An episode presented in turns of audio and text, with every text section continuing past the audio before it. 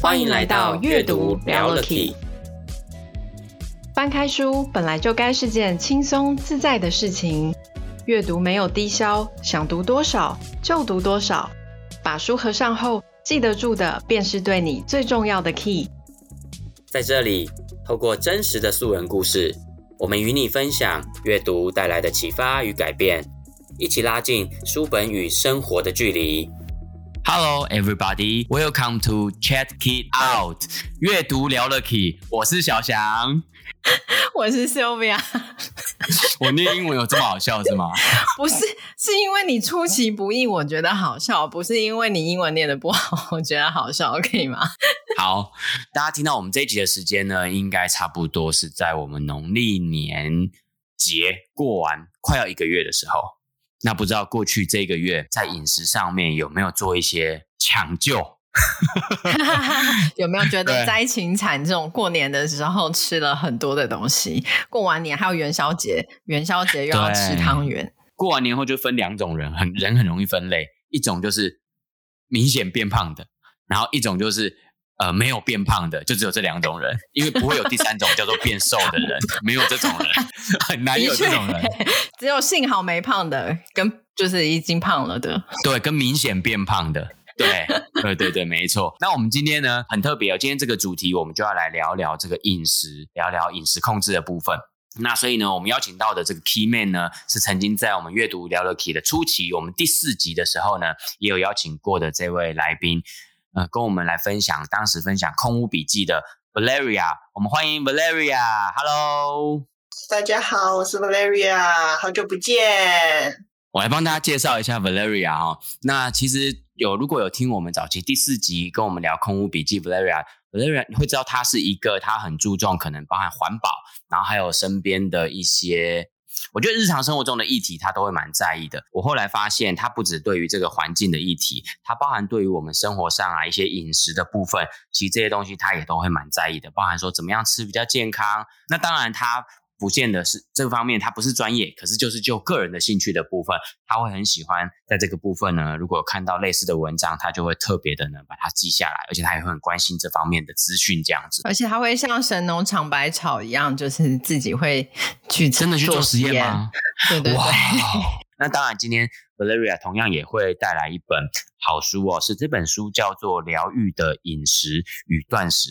副标叫做《新时代的个人营养学》，是很著名的杨定一博士很新的一本著作。那我想说，一开始是不是可以，我们先请 Valeria 帮我们简单的介绍一下这本书？嗯，我就是对于外在的环境或者在内在的环境，我是有一种莫名的执着，所以。之前对那个环保议题，还有对身体内的环保，嗯、我也会觉得哦，好想好想要了解，我觉得非常有趣。然后在过年有机会读到《疗愈的饮食及断食》，那作者是杨定一，那他是一个医学院的生化医学双学士。我对于他的这个。疗愈的饮食及断食，我在过年的时候读了一下，那里面就大概就是介绍说，哦，我们平常其实是吃错了什么，然后比方说我们的精致的糖类如何吃得过多，嗯，淀粉是碳水化合物是如何可以的减少摄取，那减少摄取碳水化合物，那要如何提升我们的蔬菜，提升我们其他的能量来援助说脂肪，那。呃，脂肪它里面也有稍微提到说，脂肪嗯，其实也不是像大家以为的这么不好。那就会介绍说，脂肪的好处是在哪里？那如何挑选好的脂肪？呃，剩下的就是它就会稍微点到蛋白质，呃，不需要过度的摄取。还剩下的就是少数的，就是运动啊、作息啊、压力呀、啊，你要怎么去做调节啊？最后就是介绍呃，如何去执行断食。那它是用一，那每一个章节，它都是用一个很浅显易懂的方式，一步一步的去教大家怎么慢慢的执行，而不是那种一步登天式的执行。我觉得这本书听起来蛮丰富的，几乎好像真的是可能近几年大家如果有在关心饮食，尤其是你希望透过饮食达到一些呃身材的雕塑啊、体重的控制的话，好像这些方法它几乎都稍微有提到，对不对？我看蛮完整的。我我自己在看，我的理解，它主要是针对三个重点，就是碳水化合物的摄取跟调整，如何减什么精制糖，然后再来就是油脂如何挑选好油脂，然后提高我们的油脂量，嗯嗯嗯，最后就是断食。我觉得它在这三个部分。嗯，讲得最清楚。那我想说，我们正式进入到这个书的内容之前呢、啊，哎，我们先来跟大家聊一聊好了。既然我们都已经过完年假，也算是开工了，快要一个月，来讲讲聊聊我们三个各自这个月在这个饮食控制上有做了哪些努力补救。或者是某一些做了哪些白工也可以，因为你 发现没有效果，做了哪些白工？应该也不会那么快有效果啊，才有一个月而已，也很难。是，也许会有一些身体上的反应，可以透过这样的观察去发现有没有什么不一样。嗯、但是你说成效，就是裤子还是觉得紧紧的这种，一点都没有一一点都没有变松的迹象，变松的感觉。要一个月就感觉到变松，也真的蛮难的。是真的不会一个月就变松啦。我觉得还是要一点时间来。那没关系啊，至少讲一讲正在进行中的努力有什么嘛。那不一定要讲到，既然还没有成果，我们就不一定要讲成果啊。我们就讲讲正在做的努力有什么，来跟大家分享一下。那我们就先从这个 Sylvia 开始好了。狂吃火锅。对啊，我真的是狂吃火锅。我过年的时候也是吃火锅。其实我平常就是一个很经常吃火锅的人。可是，嗯、可是因为我吃，我知道大家都觉得吃火锅很很容易胖。然后，然后像吃火锅料那些也都是加工的食品。可是我自己吃火锅其实不太吃火锅料，我就是里面只会有菜、嗯、蔬菜，然后肉，顶多。嗯我不知道豆皮算不算一个加工的东西，就大概我的火锅里面就只有这三种。其实你提到这个啊，嗯、豆皮的部分，其实真的我也是一直觉得很吊诡，因为我每次去挑卤味的时候啊，都会有那个豆皮，而且豆皮又分很多种哦，它从小豆皮到那种整片很大的那种的，然后乃至于到百叶豆腐、豆干、黑豆干，其实这些豆制品我都一直很好奇耶，它到底算？因为它明明就不是原型食物。它是加工过的，但是它又可以提供丰富的蛋白质，所以有时候对于我如果要做瘦身来说，要补充蛋白质，我就很犹豫到底要不要点选这些东西。虽然我也不是专业，我可是我的理解比较大的判断标准就是豆皮豆类制品，它也是有分高度加工跟稍微低度加工一点的，像是以那种什么豆腐那种来讲，对。像那种嫩豆腐那种，好像可能就比较偏低度加工。那像那种一层又一层的，哦、或是那种酥酥脆脆的，有没有？对，你要能够做到这样炸过的，对，对它就会需要用比较多的油。那。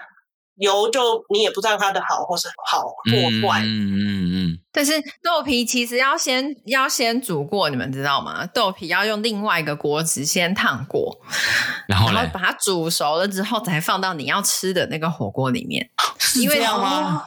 对对对，你这样煮过之后，你就会发现你那锅拿来烫它的那一锅全部都是油，它是它在一两一两公分那么厚的油，然后你要这样子。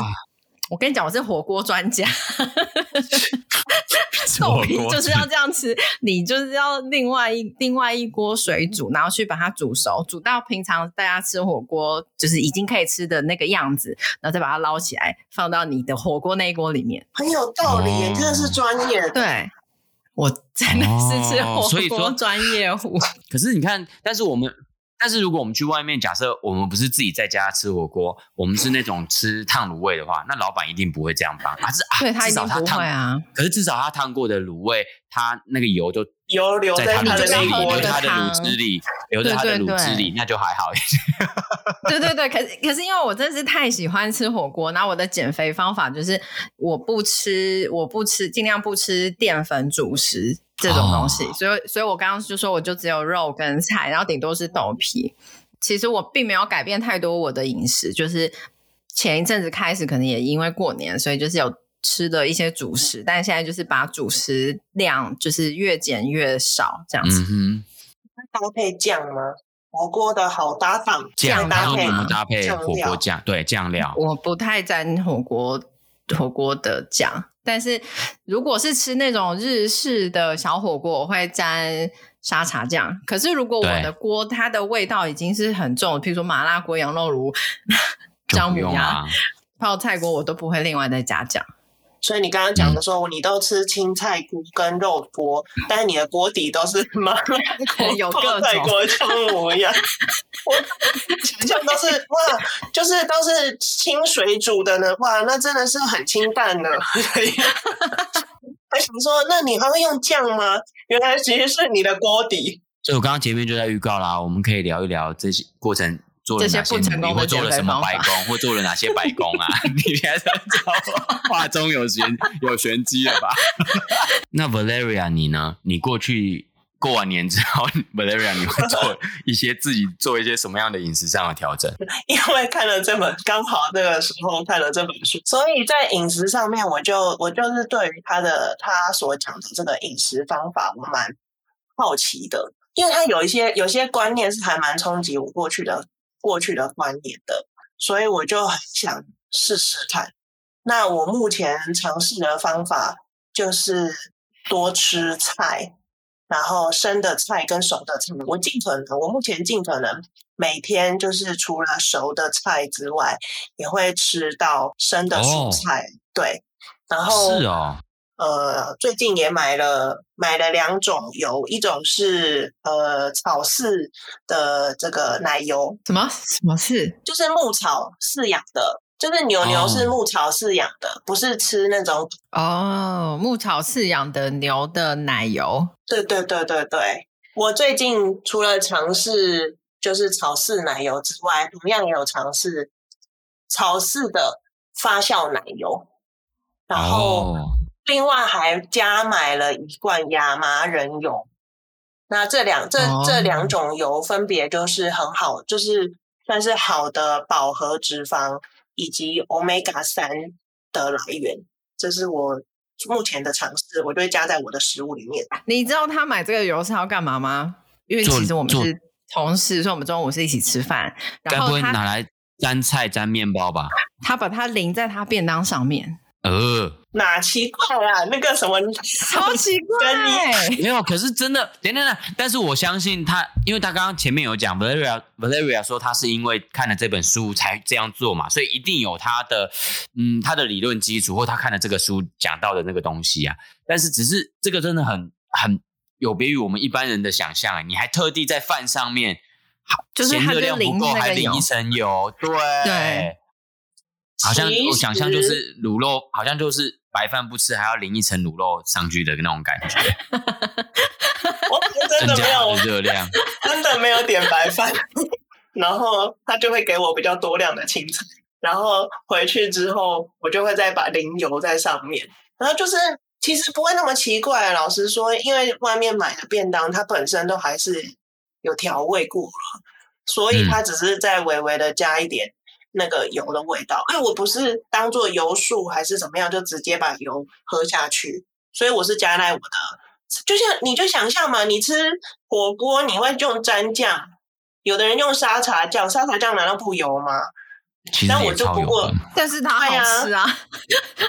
但是你加的那个油，就是直接淋在上面的那种，我觉得那个就是油啊，没有其他味道啊。有，它有它特殊的味道，它不是你，你不要想象.你不要觉得它是什么，嗯呃，什么大豆油的那种味道。像你，你有，你也，如果你有吃过橄榄油，你会知道橄榄油也有它特殊的风味吧？对对，没错，对对啊，有种香味。嗯，对，橄榄油它有橄榄油的风味，然后亚麻仁油也有。像我过去也曾买过紫苏油，它也是有，就是每一种油它们有自己的风味。嗯、那那个风味其实也没有到很强烈，因为我是配着我的食物一起吃的，就像是吃着火锅配着你，有人配醋，有人配酱油，有人配沙茶酱，啊、就是一样的调味料的概念。对，我把它当做调味料的，但是其实它没有，它真的没有那么强烈，是可以的。那我有时候我会，我我自己就是在家吃饭的时候，我还有把那个奶油，就是草式奶油，或者是发酵奶油，总之就是奶油，然后就是切一小块，然后就弄弄在我的饭里面吃，弄在我的晚餐里面。那个奶油是黄色的那一种吗？是的，是的。就是一条，然后黄色的那种，然后你把它拌在饭里，好吃哎、欸，奶油哎、欸，真的、哦，奶油很香哎、欸，对，我知道奶油很香啊，奶油金针菇嘛，对不对？我有时候会用奶油牛奶加花椰菜去煮，超好吃。对呀、啊，超好吃，真的，你要 open mind。这应该就是跟你说书中它有很大一个篇幅在介绍有呃有脂肪的好坏这个部分有讲到。OK，对，好，因为这真的还蛮颠覆的。以前大家都会觉得，对啊，我也觉得好酷哦。大家应该听到这边应该就会很好奇，到底是奶油啊，尽量不要吃太油啊。结果 Valeria 是还 继续加很多油，加油就是对啊，加油加油加油，对，没错。我跟你讲，你身边的朋友看你这样吃，然后你说你要减重，他只会祝福你，跟你说声。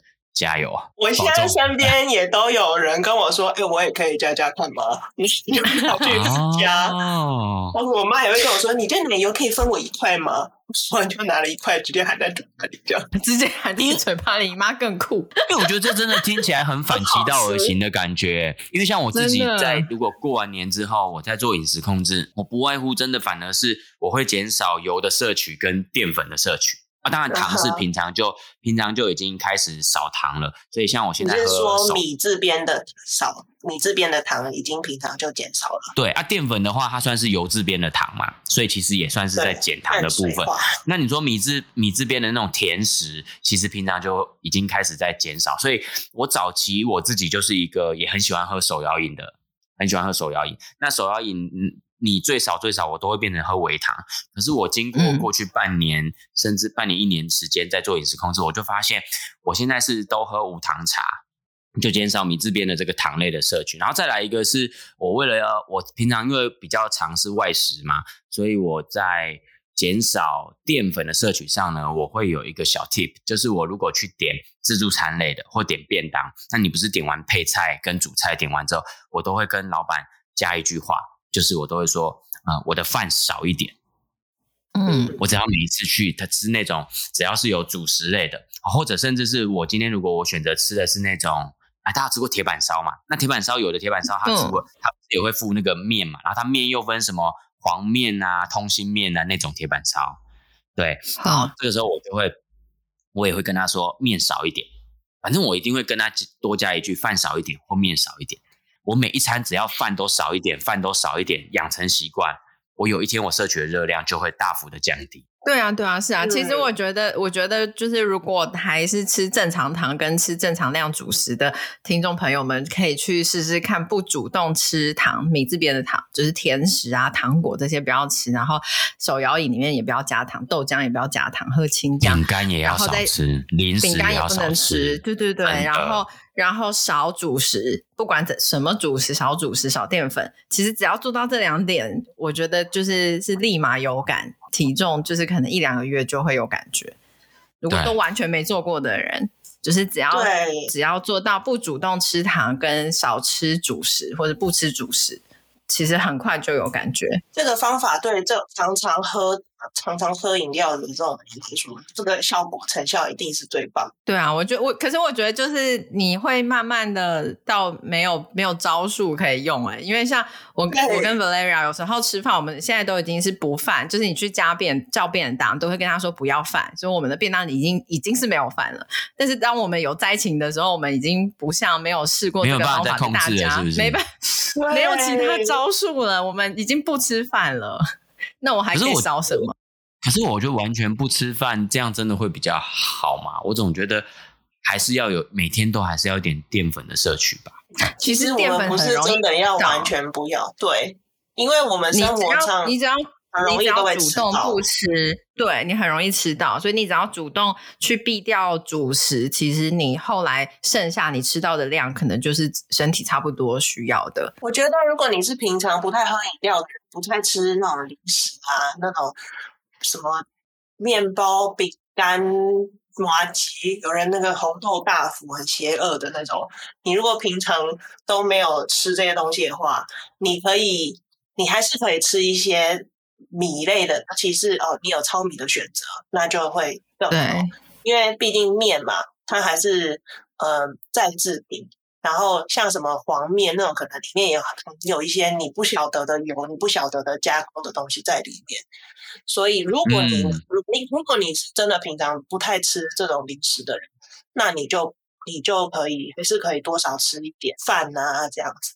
那如果说你发现我生活中很难避免，或是我就是知道我等等。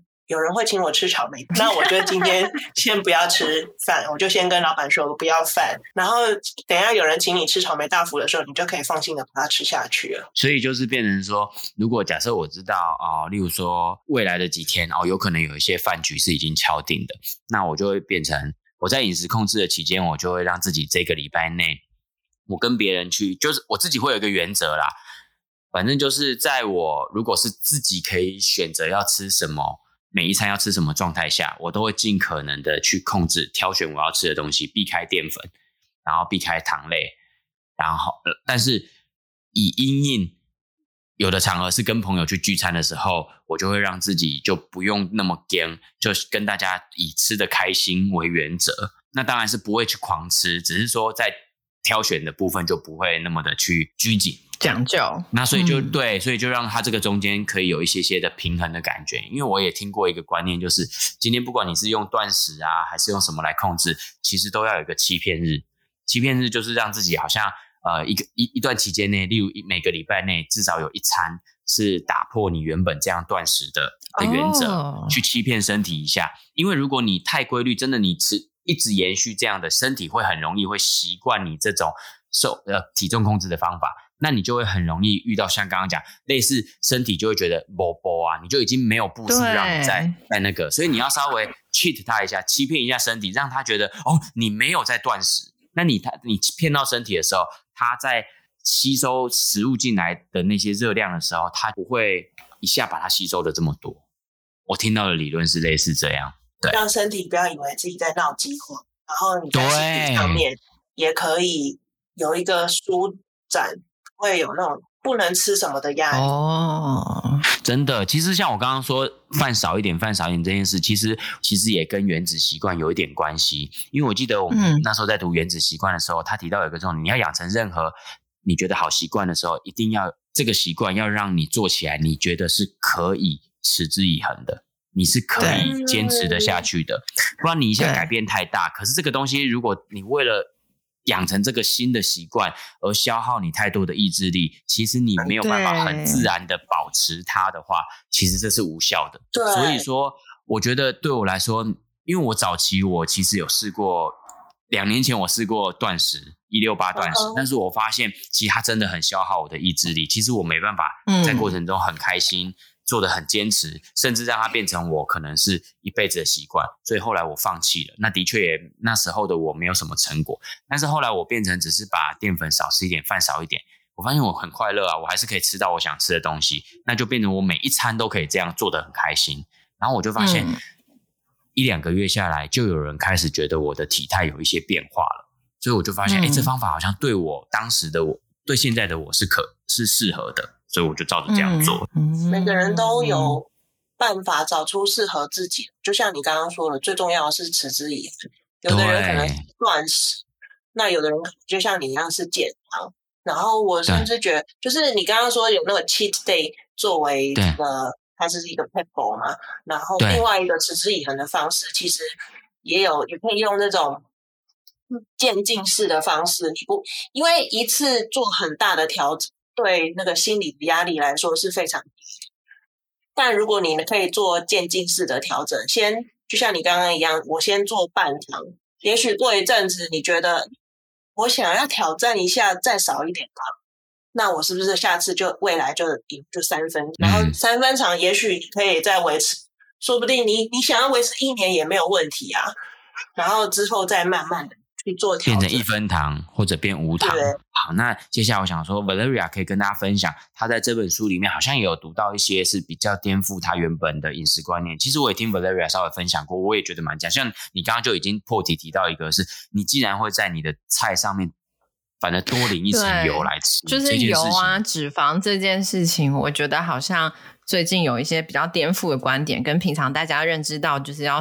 少油啊，然后尽量去避免油，对，好像很不太一样哎、欸。像减重的人就会很怕去吃油炸的东西呀、啊，可是你不是，啊啊啊、你是淋油上去耶，天哪！呃，但是减重的人是应该要怕油炸的东西，因为多半你在外面买的食物，油炸的油不会是，呃，因为毕竟油炸它就是要用大量的油嘛，那那个很大锅的油，哎、你在家你你嗯叫你拿那个橄榄油放下去炸。你可能都会心有点痛痛的，因为也许你要倒很多罐。对对，就是你你可能你光是油你就要花五百块的钱，也说不一定。那你外面在营业用的，嗯、你你如何请老板用那种就是昂贵的好油去去油炸呢？那的确通常通常他这个如果他今天是会换油的老板，那他当然一定会是选择低叫比较低成本的油。那比较低成本的油，它可能相对上。比方说，Omega 六就会比较多，那这个东西就是比较容易造成身体的发炎。当然，它也是身体需要有 Omega 六，可是我们现在饮食习惯，或是在外用餐，或甚至我们买的油，很很多都是比较偏 Omega 六。那嗯，它的呃理想最理想的状态，我们在摄取六跟三的比例会是一比一，这是最理想状态哦。那甚至好记得有一个建议是六比一。但是我们现在很常，外面可能十五比一，或是十六比一、十七比一，就是那个让我们身体发炎的的这个摄取量太大。所以，嗯，不管是不是要不要减重的人啦，吃外面那种油炸食品，就是最好是要还是要是当心一点，就是少吃一点还是比较好。那刚刚所说的吃的油的部分，因为油，对啊，那你都是吃什么油？你所谓你还会淋上去，都是吃一些什么？我在公司会放一些，就是 Omega 三比较高的油，比方说呃亚麻仁油啊，呃紫苏籽油啊，就是 Omega 三的油。那就是最近也在尝试吃吃饱和脂肪，像饱和脂肪其实就像 Sylvia 刚刚在说，你吃那个外面的火，你吃火锅的时候，你说你油都不吃，我当时就觉得有点可惜。就是它其实是饱和脂肪，饱和脂肪呃身体在利用的时候是最有效率的。你说我不吃什么东西？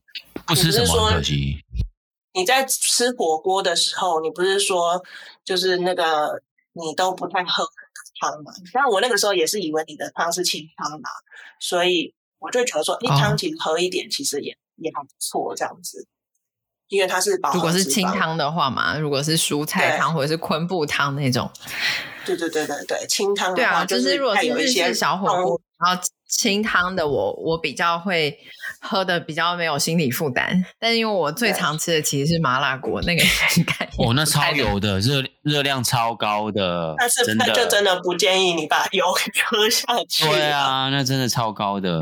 对啊，对啊，对啊。所以其实油的好，油的好坏才是重点，对不对？不是说只要是油就不好，就是就是减肥或者是呃。节食的人应该要避免油，不是不是这么粗暴的一件事情。就是它其实是油油要不要避免，其实其实是要看这个油本身品质的好跟坏。就像你刚刚说，它有没有 Omega 三这种成分在里面？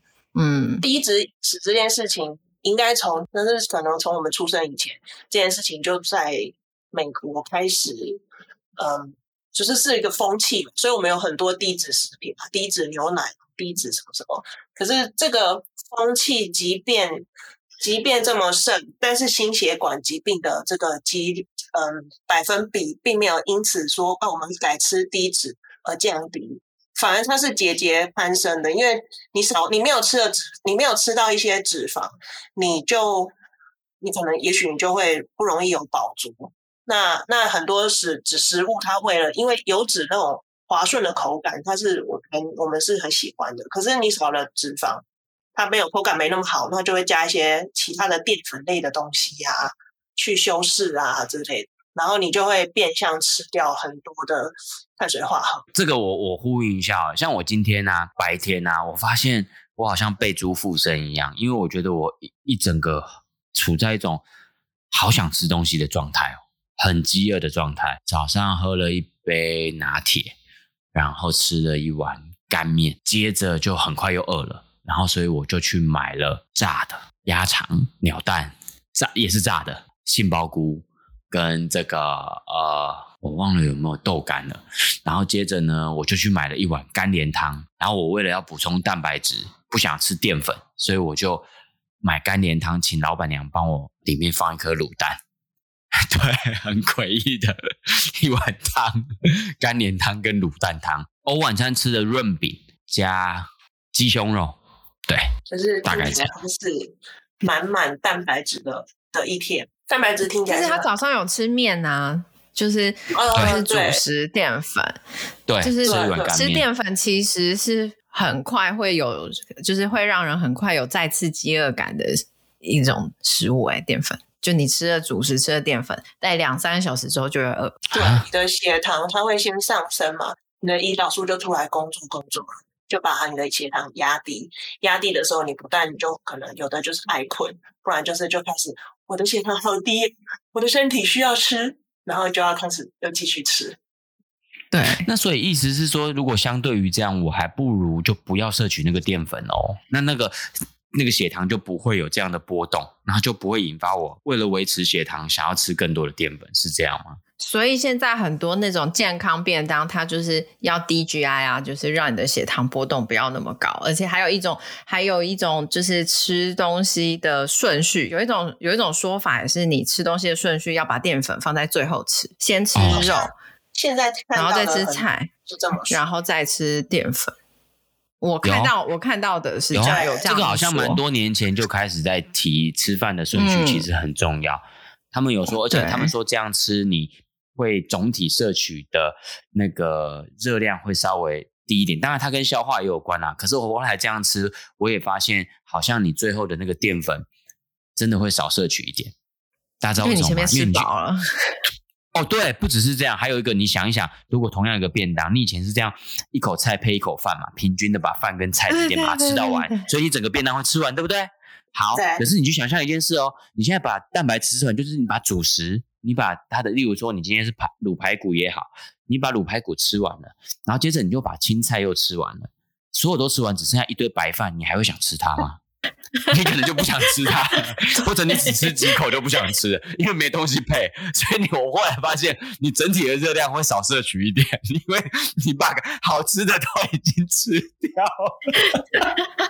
原来这个你不会想再嗑了，也蛮不错的，这也是一种方法。对啊，但是好像真的没有吃到什么菜哦。我发现我一整天下来没有吃到什么蔬菜，听起来只有听起来只有对，几乎只有杏鲍菇。对啊，好像你没有吃其他的蔬菜，我不知道你有没有这个经验。如果我自己，我觉得我好像有过，就是如果我今天没有吃蔬菜的话，或是我蔬菜的那个量吃的比较少的话，好像人也会容易饿，就很像是也有一种是呃没有喝水的人，水摄取不够的人也容易饿，因为你的身体其实在告诉你说，啊，我需要水，或是你的身体的肚子肠肚子里面的益生菌在告诉我。你说我需要这些蔬菜，它是我的食物，我还没有吃饭，我肚子饿，所以他就在告诉你说我要吃东西，或是我要喝水。那你如果嗯没有特别去关注，说我今天到底吃了什么，它是观察你身体的反应的话，就是啊，有时候有的人只要水喝下去就不饿了，因为可能只是因为他其实身体是缺水的。那有时候你真是发现，哎，好像是蔬菜吃的比较少，所以你去补充蔬菜。那你可能就不会再额外吃一些不对的食物。可是当我们没有特别去注意或观察的时候，嗯、这个时候你就是会变得我什么都想吃，赶快让我吃东西那种状态。所以有时候我们其实会有饥饿感，其实是身体发出这个感受，其实是因为我们身体缺了某一种营养素，所以它只好表达出身体反映出来的就是一种饥饿感。可是其实我们应该是要去辨别说，到底我是缺了，还缺了哪些营养？里今天的营养摄取里面还缺了哪些？对，这个比较重要，对不对？把意识留在你，当然你观察身体，也要把意识留在你吃了什么进去。You are what you eat。那嗯，吃东西，所以呃，我觉得蛮有趣的。刚刚我说到，就是吃东西会，它其实是在喂养你肚子里面的那些生物群。那呃，我们会说益生菌的话，它就是对我们身体肠道有益的一些菌。那他们喜欢吃的东西，或者说就是他们喜欢吃的东西，就会是一些蔬菜类会比较多的，会内含比较多的那些营养素，它会成为肚子里一些微生物群的食物。所以今天，嗯、今天你你你如果今天把它们喂养的很好，它就在你身体里面就是很强壮，然后也让你的肠胃消化好，就是排便也比较不会那种。就是那种黏腻腻的状态，有的人就是排便不容易、嗯、不容易擦干净那种状态，那种不是不算是健康的状态。即便是说每天都有排便的人，那但是你如果把他们的喂养，那他生他就少那些坏菌在你的肚子里。坏菌喜欢吃的大概就会是那些糖啊、淀粉啊，就是这类的。然后它就会它就会告诉你大脑说：“我要吃糖，我要吃糖，我要吃淀粉。”然后你就会忍不住，就是会去摄取这些东西喂养它们。所以，嗯，多吃蔬菜是对肠道也是很棒的一件事情，嗯、会间间接影响影响你吃东西的欲望。诶，那书中对于你讲到的这种，就是我们在摄取蔬菜啊这个部分，还有没有一些观念是你印象比较深刻的，也可以跟我们大家一起分享哦。我印象最深刻，就是因为他写说，因为我们平常理解就是啊，一一日五蔬果这种的。我想说，一日五蔬果其实现代人要做到已经很难了。那它里面说，它里面的建议是说，最好是每个礼拜都有三十种，就是摄入不同的植物。三十种，三十种。对啊，但听众朋友，你你能够想象你的现在冰箱打开里面有三十种不同的蔬果吗？超市里面有超过三十种吗？要这么多？你在想，除非你们家是开超市的，还有点可能哦。那我真的觉得很难呢。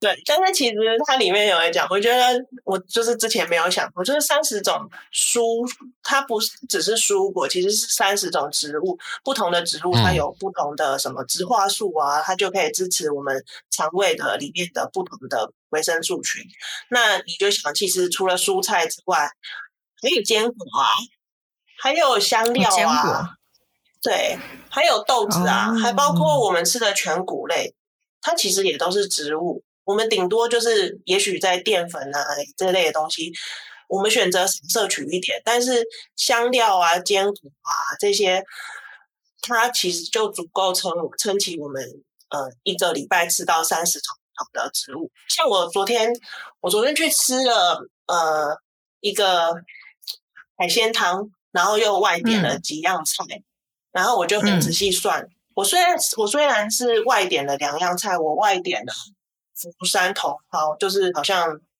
就是俗称的大陆妹，哎，我也不知道我有没有讲对，福山茼它就是福山茼蒿，然后菠菜就两样菜，然后上面有大蒜，就是大蒜也算。对，然后我的我的汤里面，因为它是大蒜，对对对对，嗯、然后我的汤里面还有高丽菜，然后还有韭菜，还有芹菜、胡萝卜，还有一个鹅啊，有有下面有铺那个姜丝，这样算起来就已经十样哦，姜丝哦，有时候吃东西的时候，哦，还会有。香菜啊，有的人不喜欢，像姜黄啊、辣椒啊、肉桂、孜然啊，然后胡椒，嗯，什么或是这些肉豆蔻，哦、这些其实，对对对，这些都是很好的这个植物里面也是很好的，有含有很好的那个天然的抗氧化。那、嗯、如果像那个意大利面上面撒的那种罗勒的那种，这样算吗？哦，也是也是，算啦算啦。那只有一点点而已。哦，肚子肠胃里面的这个维生菌、微生物群是很多很多的。那他们所需要的东西各有不同，所以你你如果都能摄取，就是多样化摄取的话，那你就可以有，就是每一个微生物群都有机会被喂养到。你讲到的那些，包括你刚刚说姜啊、罗勒啊，我们说那些东西，你。根本不可能吃大量啊，它的量不可能吃多，真的是有一种在一点点一点点吃种类的概念。嗯、那是不是大家真的是也不要去排斥吃香菜啊这些用来有点像是小小提味的东西？因为我知道很多人超怕吃香菜的。然后还有就是我们常常有时候去买一些啊台湾的。那个美食里面很多那种汤类，它不是也都会稍微撒一把那种芹菜啊、芹菜末啊，嗯、对啊，香菜末啊这些，其实这些都可以算进去种类，对不对？都也算是对啊，对啊，都可以算进去。只是你真的不没有办法吃的人，我觉得也不要不要那么勉强了，因为除了芹菜跟香菜，还是有很多其他的 香料类的食物可以吃。何苦？我们刚刚就是前面在讲的，要能够持之以恒嘛。对，你你叫一个害怕吃香菜的人，就是每个礼拜都得吃一次香菜，他怎么能够持之以恒？哎，所以像刚刚有提到，像咖喱有提到吗？因为我知道像哦，咖喱里面有香料，对啊，因为咖喱里面有很多丰富的姜黄啊，对啊，对，然后还有香料，这种就算嘛。难怪很多人都会，我也听过蛮多人说，其实咖喱是很好的食物，然后所以都会鼓励大家每一段时间真的就要摄取一些咖喱，是对身体很好。丰富的香料哦，我觉得我们大家还是要想，就是我们尽可能，比方说我们还是会吃一些绿叶蔬菜，我们也尽量不要让它让自己限制说啊，我永远就只吃菠菜，我永远就只吃这个高丽菜，就是每。嗯多样蔬菜也还是能够去练习，尽量去摄取，因为每一样蔬菜它含有的营养价值还是有不一样。就是不要说，例如说你就是喜欢吃某一种蔬菜，你就每天真的都只吃这种，尽量让自己可以交替吃很多种不一样的多样化。对，例如，哎，对，我要补充一下，刚刚那个呃，Valeria 提到，他说山茼蒿是不是就等于大陆妹？这是完全是两样菜，是不一样的。对啊，刚刚也想说，为什么？为什么会想到这里？可是山茼蒿，但是山茼蒿的口感比较接近茼蒿，然后它，但是它真的多了一点野菜味，而且它外面的形真的不太一样。但我必须说，山茼蒿也超好吃，超好吃。山茼蒿也很好吃，但它真的跟大陆妹不一样。大陆妹比较不是，我刚刚说的是福山茼蒿。福山茼蒿，嗯，哦，那又是另外一个我不知道的东西了。我不知道它是不是等于山茼蒿了，我不知道。但是，但是不管是山茼蒿，它很好吃，可以多吃。就是福山茼蒿，它其实也很好吃。我们也福山茼蒿，我知道，我刚刚 Google 了一下，它有一个最近有一个证明运动，其实也不是最近，从二零一八年开始有个证明运动，就是它俗称大陆大陆 A 菜大陆妹，然后证明之后叫做福山莴苣。那他看来，但是看来他证明运动根本一点都没有成功啊！你现在去 哪一家店，你跟老板说，老板我要我要福山莴苣。他说：“请你出 去。”说谁啊，还有押韵呢。福山莴苣这些啊，我请你出去。透过这个，我们透过这个这个优质的节目，让大家知道，就是我们讲，他大陆妹叫做福山，对对对，是福福山莴苣。好的，那所以。所以刚刚其实我我要我也想要再回应 Valeria 刚刚提到的，其实我们刚刚提到香料这件事，但这个事情其实也蛮打破、蛮颠覆我的观念的。因为在以前，我常常会觉得，就像呃，我们刚刚可能有稍微提到，少吃一些加工的东西，吃原形的东西。所以呢，我早期的我听到所谓的香料，我就会联想成调味品，就觉得它就是调味品，然后调味品就等于加工品，就等于不健康。所以以前听到香料的时候，其实我的直觉会把它好像比较容易，如果要二分法的话，会归在少吃一点的东西上面。可是今天听你讲啊书中提到的这个观念，反而觉得哇，原来香料是对我们是好的耶。香料里面可以提供我们很多的呃不同的蔬菜种类，然后里面的很多可能会摄取到微量元素的种类可以增加很多。对，这个是蛮颠覆我的观念。而且我们在吃东西的时候，尤其我们在追求健康，在追求呃瘦的健康的状态下，我们常常也会觉得说吃的东西很受限嘛，然后吃起来没滋没味的。但是香料它不但健康，又可以提供我们食物有更多元的味道。嗯，这样听起来真的，我们这一集能够帮这个香料博得很多好感，民众的好感。对。感觉挺不错的，OK。对，然后除了吃熟的之外，生的其实也很很值得吃，因为它里面除了一些这个嗯维生素啊、矿物质啊，然后微量元素，然后重要是它有这个活的酵素，所以之所以我们要吃，嗯、就是吃，嗯、也就是除了熟的也是可以吃，那生的其实只要洗干净的状态下，也很鼓励大家可以。试试看，多吃点这样子。生菜，对不对？就是不一定都是要煮熟的。嗯，诶，那 Valeria，你这边还有没有针对这两个点啊？例如油脂的部分，或者是在蔬蔬菜的部分，还有没有要补充的？我大概会想说的是，呃，这一次我试着把我的蛋白质不要吃那么多。因为它里面有说，蛋白质就是长肌肉是靠运动的。那对，嗯你有运动，你再吃足够的蛋白质，否则这对你的肾脏会是比较不好的影响。那这个部分我最近蛋白质就没有吃的像以前的话，那我就是照他吃的方式，就是蔬菜量提高，油提高。我自己觉得，我只是只是一个这个短短几个礼拜的这个心得，目前。我刚刚本来很想量体重，有没有？然后我的体重计，我发现它已经坏掉了，无法知道 我是属于你的。那你踩坏了。它 的电池漏液，而是我的电体脂计坏掉，我好心痛。Okay, 可是我我无法知道我是这个，我是这个属于这个增重的一组，还是减重的一，还是维持的一组？但是我可以很透很清楚的知道我在。每个每天上厕所的时候，它的状态是属于正常。哦，那你就可以是心满意足。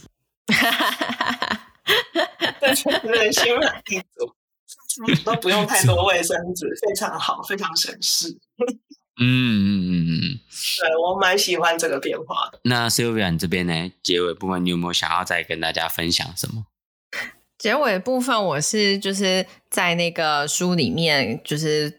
有看到，就是作者比较提倡说，就是其实节食啊、调调整饮食啊，或者是减重有很多的方法。然后他比较建议，就是大家针对自己不同的体质，甚至是同一个人不同的人生阶段，都要去嗯呃去去找到最适合自己现阶段的一个调整饮食的方法，然后。就是放开心胸去做一些尝试，像 Valeria 就是神农 尝百草一样，有看到，对，就是看到很多就是 有新的方式啊，然后都会去尝试，然后观察自己吃的东西，观察自己身体的变化，然后去找到最适合你的。因为可能刚刚我们在节目中分享，我们三个人不一样的。